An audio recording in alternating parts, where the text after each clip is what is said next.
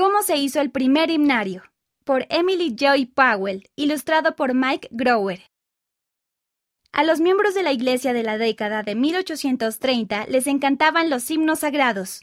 Por medio del profeta José Smith, el Señor dio una revelación a Emma Smith sobre cómo podía ayudar ella al respecto.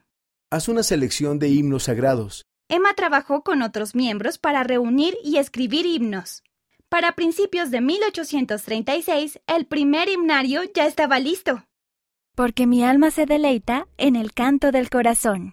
Doctrina y Convenios, sección 25, versículo 12. Véase Santos, tomo 1, páginas 98 y 225 a 226.